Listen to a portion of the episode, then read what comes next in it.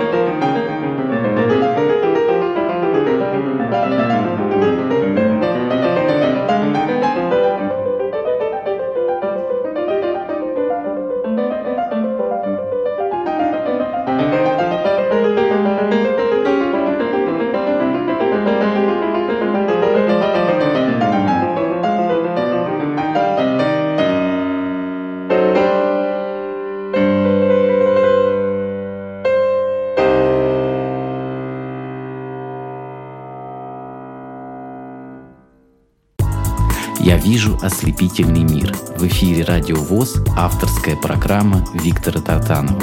В этой программе я знакомлю вас с творчеством незрячих певцов и музыкантов. Дорогие радиослушатели, напоминаю, что сегодняшний гость – это Данил Логинов, пианист, э, как мы выяснили, он еще и владеет баяном, а, композитор, я уже не побоюсь этого слова, потому что ты, я знаю, что сочиняешь собственные а, произведения, и очень одаренный, очень талантливый человек. Э, продолжи, пожалуйста, рассказывать о своем Э, творческом пути образования? Я, конечно, во-первых, очень благодарен всем своим педагогам музыкальной школы, потому что как раз именно в музыкальной школе я начал заниматься композицией. А в колледже, конечно, был упор сделан больше на исполнительское совершенство, поскольку все-таки я обучался на двух отделениях, и закончил я колледж двумя красными дипломами. Это удивительно. Поздравляю тебя, потому что Спасибо. это действительно, на самом деле, дорогие друзья, чтобы вы понимали, все-таки фортепиано и баян это абсолютно разные инструменты. Баян это духовой инструмент, фортепиано это инструмент, который требует э, особого а,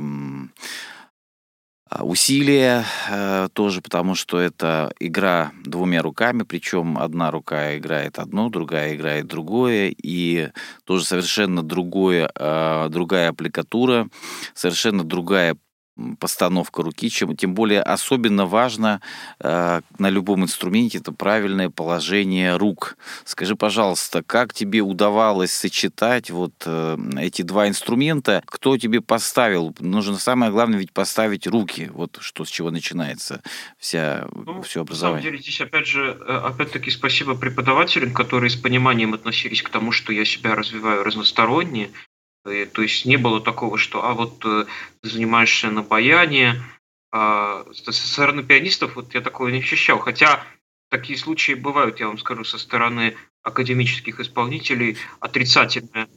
Легкомысленное отношение, да, к народным инструментам. Мы знаем, есть э, много э, прекрасных баянистов, которые играют настолько сложные произведения на баяне. Того же Баха, и можем сейчас называть бесконечное количество. Э, мне приходилось бывать ага. на концертах, и это вызывает восхищение, и баян звучит необыкновенно в классическом э, жанре. Это действительно так. Э, очень много таких, по крайней мере, можно назвать Шишкина, можно назвать, конечно же, вот незрячего нашего выдающегося мэтра Ивана Яковлевича Паницкого, написавшего прекрасные обработки для баяна. Но в целом я повторюсь, что проблемы не возникало, просто э, меня даже наоборот старались научить, как распределять себе нагрузку на свой аппарат, чтобы не было каких-то лишних уставаний, чтобы я чувствовал себя комфортно, чтобы мне не было э, слишком тяжело, и чтобы я получал удовольствие. Освоить два абсолютно разных инструмента а, если бы аккордеон и фортепиано, все-таки здесь есть больше общего. Если баян... Может быть, да. да. По крайней мере, в правой руке. В правой да. руке, да, ты понимаешь, как бы немножко другая. А здесь э, это помогло э, глубже понять э, теорию музыки, какие-то, может быть, нюансы. И все-таки баян, вот согласись, каждый музыкант, каждый... Человек, который исполняет э, симфоническую музыку, э, джазовую музыку, какое угодно направление, все-таки должен относиться с уважением к корням, то есть к каким-то народным мелодиям. Я думаю, тебе приходилось много на баяне играть и народных каких-то обработок, каких-то песен, каких-то, может быть, э, таких произведений, уже написанных э, авторами.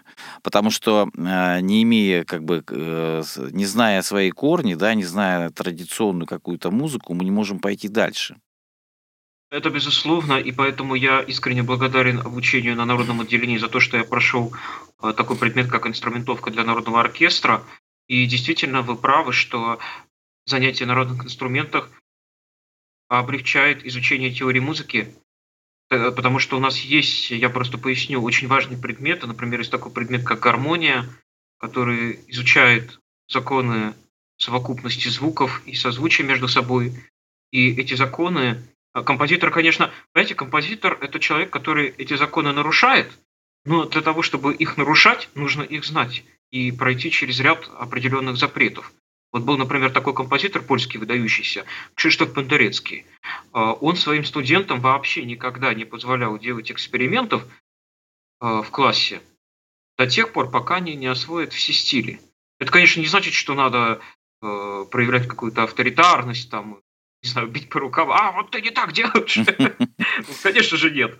Но обучить всему, всем законам музыки и пройти через определенный ряд запретов крайне необходимо. Даже тогда, когда мы учимся импровизировать. И поэтому благодаря вот такому э, расширению в области теории музыки, э, расширению своего кругозора, мне довелось стать лауреатом двух теоретических олимпиад во время обучения в колледже, как раз таки по гармонии и сольфеджио. Первая была по гармонии и сольфеджио, это было на втором курсе училища, была она в Коломне, Московская областная теоретическая олимпиада, а вторая олимпиада была э, онлайн в Нижнем Новгороде на четвертом курсе. И на первой из них я взял второе место, а в Нижнем Новгороде взял э, первую премию. Да, это очень важная вещь, потому что когда э, сегодня многие молодые люди э, заканчивают, э, допустим, какой-то вуз, особенно когда мы слышим э, какую-то приставку там типа современное искусство, сразу мы представляем нечто ну, не совсем, так сказать, или совсем не традиционное. Но если ты получил такие прочные основы, а, то тебе не страшно вот как раз и, а, э, как ты говоришь, нарушать. Нарушать надо знать э, в каких э, ситуациях, в каких рамках, в рамках, так сказать, чего, а, чтобы это было все-таки в благозвучном каком-то виде где-то. Потому что, э, согласись, вот, Данил, я тебя как профессионального, конечно, композитора и музыканта уже хочу спросить, а важно ли, чтобы все-таки слушатель э, слушал музыку сегодня и погружался в мир благозвучия, а не в мир каких-то таких, знаешь, а, интервалов, непонятно тяготеющих куда, непонятно куда тяготеющих. Это безусловно важно, это безусловно важно, учитывая сегодняшний мир, потому что в сегодняшнем э, мире ситуация довольно сложная в музыкальном отношении. С одной стороны, есть э, такая никчемная попса, которая звучит постоянно в средствах массовой информации. С другой стороны, есть и другая проблема. Она как раз-таки в мире классики. Это чрезмерное усложнение музыкального материала за счет каких-то изощрений, за счет каких-то э, изобретений новых приемов. Потому что начиная с 20 века, начала 20 века, э, начали даже изобретать э, новые приемы записывания музыки на ноты, фиксации музыки. Э, и, конечно, с одной стороны, это дало какой-то результат, и понятно, почему так происходило. Потому что 20 век – был веком очень тяжелым. Все-таки две мировые войны – это же страшные катаклизмы для общества. Они не могли просто так пройти мимо творческих людей. У них в головах начиналась определенная круговерть всего того, что происходит. Дисгармония, а сейчас... я бы сказал, происходила какая-то. Да, дисгармония, дисгармония, совершенно верно. Э, конечно, эта дисгармония была всегда, и в эпоху романтизма она была. Но вот в 20 веке она достигла такой Апогея своей кульминации эпопеи. И да. сейчас она тоже находится, на мой взгляд, в этом состоянии. Но один, я буквально недавно об этом услышал, есть такой музыковед э, Татьяна Цареградская. И она очень хорошо отметила, что все-таки, все-таки сейчас композиторы стремятся к тому, чтобы язык упростить музыкальный по возможности, потому что стало понятно, что Дальше некуда уже, да, мы уперлись в да, тупик. оно уже, ему некуда развиваться. Да.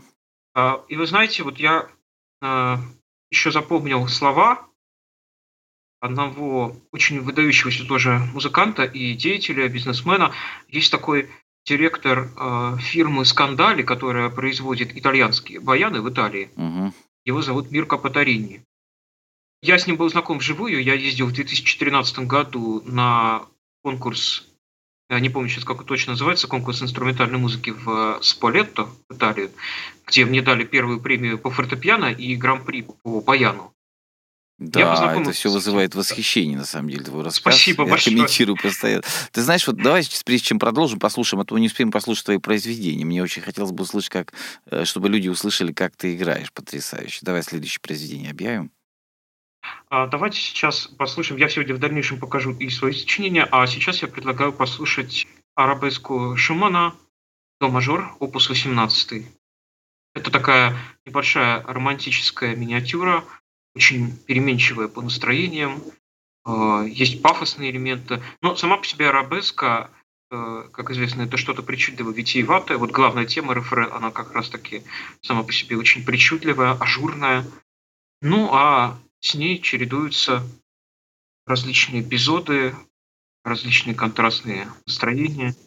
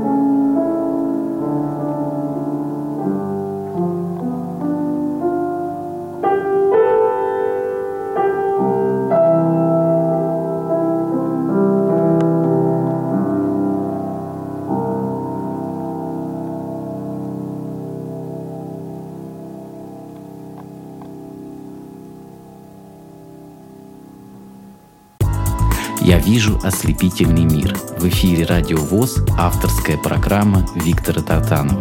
В этой программе я знакомлю вас с творчеством незрячих певцов и музыкантов.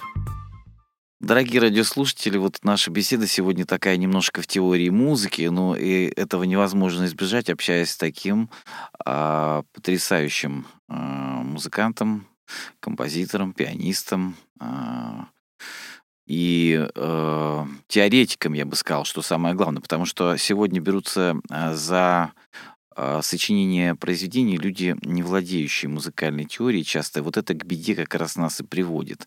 И знаешь еще, Данил, ты э, сейчас тебя прервал на том, что ты был в Италии, да?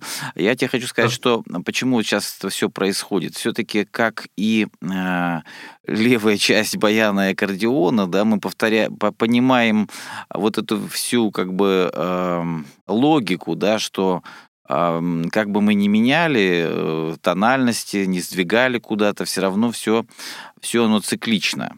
Вот. Также и история, да, она повторяется. Мы развиваемся в какой-то степени до определенного момента, а потом все возвращается как бы на круги своя, возвращается да, это к тому, с чему, к чему, мы, к чему, с чего мы начали, к тому мы возвращаемся. И музыка тому большой-большой пример. Продолжи, пожалуйста, вот о своих регалиях а, и достижениях. Вот я хотел, да, да, да, ничего страшного. Я понимаю, что э, я люблю поговорить, я люблю пофилософствовать. Э, а, ситуация была вот какая. Вот этот э, директор, потом впоследствии он приезжал на наш конкурс, который проходил в колледже, он назывался «Баян аккордеон гармоника», когда еще там учился на втором курсе. И вот когда с ним проходила встреча, э, ему кто-то, я не помню в какой форме, задал вопрос по поводу авангарда. То есть можно ли его включать в свой репертуар, потому что баянисты этим очень здорово увлеклись. И я хочу сказать, что он ответил. Он ответил, вы, конечно, можете играть авангард, ну вот я вам сейчас говорит, приведу такой пример. Что такое первоначальный авангард? В переводе с французского это передовой отряд. А, то есть это отряд, который, солдат, который идет впереди. И все генералы и все командиры знают, что авангард погибает первым, как правило, да? И здесь такая ситуация, что авангард, как бы он не развивался, и что бы он ни пытался придумать, каких бы новых приемов, новых э, способов нотации не происходило, он все равно не способен так себя установить в музыкальном искусстве. Чтобы выжить, да, долго, долго ну, прожить. Чтобы выжить. Он все равно не выживет. Согласен. Это настолько мудрые слова, потому что а, в этом а, жанре экспериментировали все, кому не лень. А, вот. Но а, все-таки приятно, что сегодня мы слушаем в твоем исполнении произведения, которые способны во все времена человека настроить на гармонию, на ощущение радости, счастья. А когда мы слушаем такие произведения, мы забываем о каких-то стрессах, о каких-то вообще, мы забываем о многом. Скажи, пожалуйста, на твоих концертах эм, бывали такие случаи, когда люди подходили и говорили, ты знаешь, вот после твоего, твоего исполнения, после твоего концерта мне стало как-то лучше, легче, на душе светлее. То есть были какие-то вот такие моменты, когда людей это это возвышает и а, делает что ли выше э, вот этого происходящего сегодня? Выше? А, знаете, да, восхищение, конечно, было, безусловно. Я не помню, правда, было ли точно, э, были ли такие слова сказаны в том плане, что вот мне стало лучше, а, но я очень хорошо помню такие э, реплики, высказывания, что у вас звук поет, у вас инструменты разговор дипломантом, ко мне очень многие подходили, в том числе это были не просто э, какие-то простые люди, пришедшие послушать участников конкурса, а это были преподаватели различных учреждений.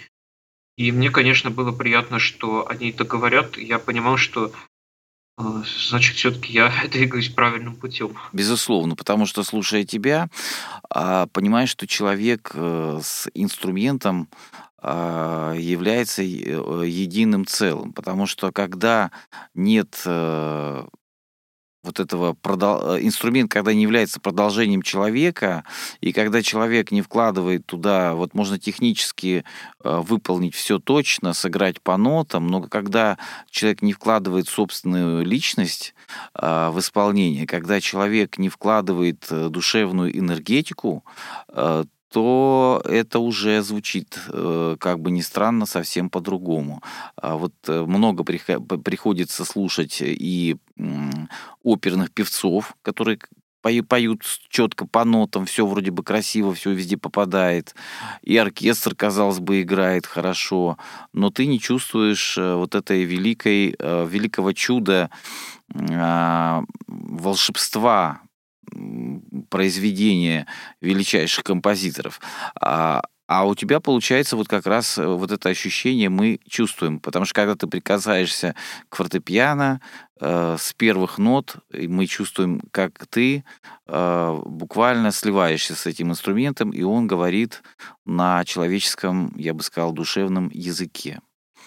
Спасибо большое, спасибо большое. Но я хотел еще сказать, если можно, по поводу вот как раз певцов. Дело в том, что у меня очень была большая и в училище, и в институте концертмейстерская практика. А, я участвовал несколько раз в концертах Русского императорского музыкального общества. Мы выступали в библиотеке Данте Алигьери и в воскресной школе при а, храме Петра и Павла. И я вам хочу сказать, что вот во всех этих практиках я сталкивался не только с тем, да, вы правы, бывает так, что человек может исполнять просто ноты, но бывает и другая крайность, которой тоже нужно, тоже нужно осознавать, которую, вернее, а, это то, что а, певцы очень часто любят просто показать себя и свой голос, и они не обращают внимания на то, что написано конкретно в нотах, какие композитор проставил указания, э, или хотя бы если не композитор, то редактор, как эти указания правильно соблюдать. А, у вокалистов с этим бывают проблемы. А, и самая главная проблема бывает еще в том, что необходимо искать какую-то точку смыслового ударения на какое-то слово, на какую-то ноту. Но это не только у вокалистов, это как это, это у всех. Ну, у вокалистов почему? Потому что здесь идет еще работа со словом, с мыслью. Главное подать, э, да, правильно да. подать мысль, не свою какую-то мировоззрение, а все-таки передать то, что задумал автор. Э, самое главное вот бережно относиться к произведениям, к таким, особенно которые уже а, прошли сквозь века и которые мы привыкли слушать а, в определенном а, контексте. А когда начинаются вот эти действительно эксперименты, когда начинают вот эти издеваться над этими произведениями, то это, конечно, неприятно слушать, когда а, человек начинает выводить какие-то определенные рулады, которых там нет, или ставить ударение совершенно не там, где оно уместно. Смещаются тогда все вот эти центры тяжести, когда смещается, то ну, да, беда. Да. Э, Данил, вот э, очень интересно у нас с тобой получается сегодня разговор о теории и об исполнении. Давай все-таки продолжим слушать твои, в твоем исполнении произведения. А, ну давайте я сейчас тогда покажу свое сочинение. Это романс, написанный на слова Есенина, называется «Колокол». Запись была сделана на госэкзамене в училище. Я сдавал государственный экзамен по концертмейстерскому классу помимо сольного исполнительства у нас были камерный ансамбль, uh-huh. концертмейстерский класс. И в свою программу я включил этот романс, который исполнила Татьяна Ивановна Громицкая-Сайко, преподаватель нашего колледжа, а, заведующая кафедрой вокального искусства.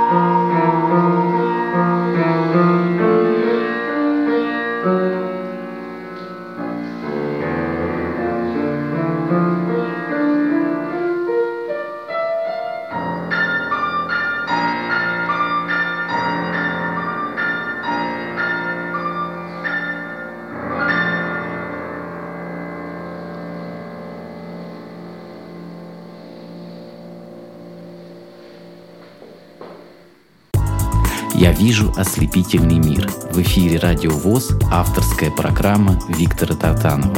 В этой программе я знакомлю вас с творчеством незрячих певцов и музыкантов.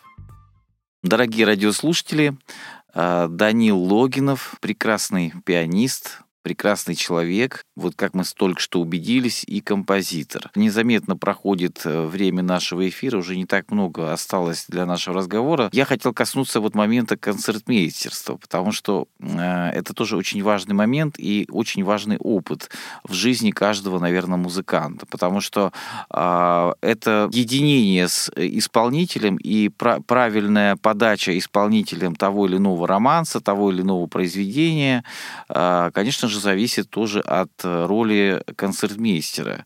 Часто ли тебе приходилось э, вот в роли концертмейстера вообще выступать по жизни? А, и насколько это сложно? Потому что когда человек незрячий, а, все-таки надо как-то объяснять, э, показывать, может быть, какими-то люди показывают жестами, где-то какой-то мимикой, где-то еще чем-то артисту как нужно. Вот. А здесь, наверное, приходится выступать дискуссии. Как ты этот момент преодолевал? А, вы знаете, я начал себя пробовать как концертмейстера. У нас это было по практике угу. в музыкальной школе. А, когда я учился в Ульяновской музыкальной школе, к нам приходила одна из солисток Ульяновской филармонии, прекрасная сопрано, и мы с ней играли. Я помню, тогда первый раз прокомпонировал ей русскую народную песню в обработке Кородовской. Э, «Травушка-муравушка». Потом я аккомпанировал «Болеро Ликока» и «Заперетты рука и сердце». И я хочу сказать, что у меня с самого начала каких-то особых затруднений с, э, при взаимодействии с солистом не возникало.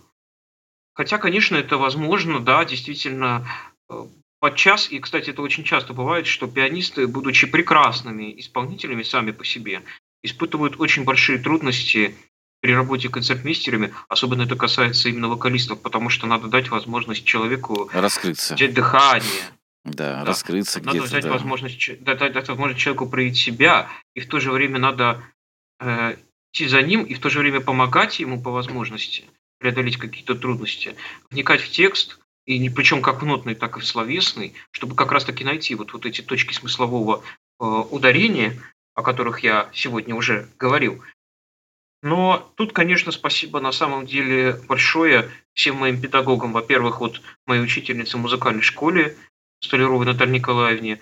Во-вторых, моему педагогу по концертмейстерскому классу в музыкальном училище Владимиру Викторовичу Королеву, который досконально э, выверял со мной текст, который придирался буквально к каждой мелочи, не только чисто к техническим моментам, связанным с прикосновением, с концепцией, ну, э, своей партии именно, ну и к тому, как я, действую, с, э, взаимодействую с солистом, как я понимаю словесный текст, я присоединяюсь к твоим э, благодарностям, потому что действительно результат, который ты показываешь сегодня, он превосходит, на мой взгляд, все ожидания. Я очень много э, слушал фортепиано восхищения и, и очень э, высока, э, высококачественно, потому что есть с чем сравнивать, поверь.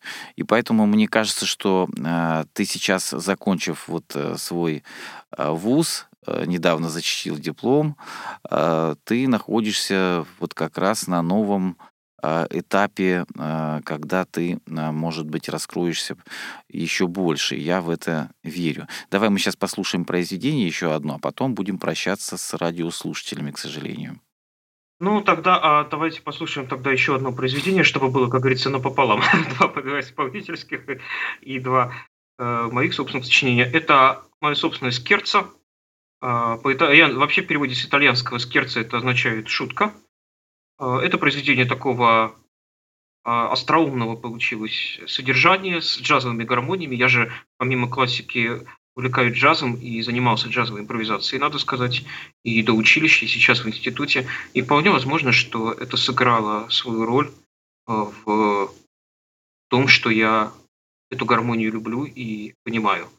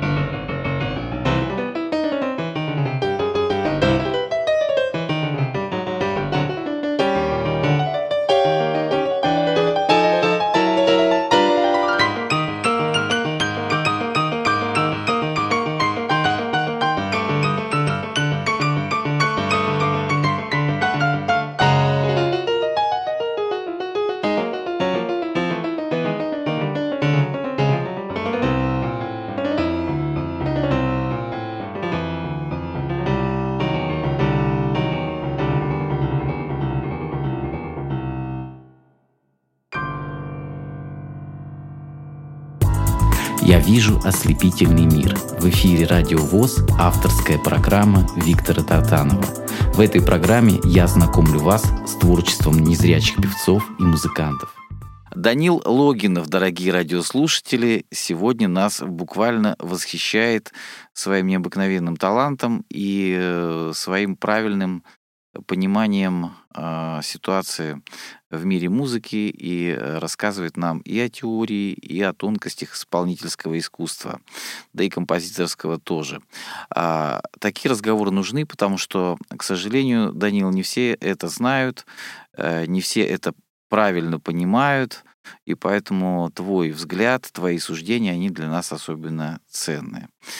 А, скажи, пожалуйста, э, какие сегодня у тебя творческие планы, о чем ты э, мечтаешь? Ну, есть, конечно, мечты, э, и не только мечты, но я стремлюсь к этому. Во-первых, продолжать свое творческое развитие и музыкальное обучение, э, дальше идти поступать в магистратуру, э, потому что сейчас я закончил бакалавра. Ну и, конечно же, параллельно с этим как-то себя развивать и развивать как композитора, усовершенствовать свои навыки по композиции, по возможности концертировать, потому что мне очень нравится выступать на сцене. Я получаю большое удовольствие от того ощущения, которое испытываешь, когда ты сидишь. А, как бы, знаете, вот сцена, с одной стороны, это ты находишься со слушателями, с другой стороны, такое ощущение, что ты как бы и с ними, и в то же время ты один на один с музыкой, и ты ощущаешь при этом, что тебя слушают, тебя э, понимают, что ты играешь, да, что идет ответ от зрителей, да. Поэтому, конечно, концертировать – это моя мечта. Вот две таких основных – концертировать и сочинять. Ну и по возможности, может, продвигать себя в какой-то другой деятельности, вот как раз-таки в научной деятельности. Э, вполне возможно, что скоро на сайте iLibrary.ru будет э, доступна моя научная статья, написанная совместно с моим педагогом.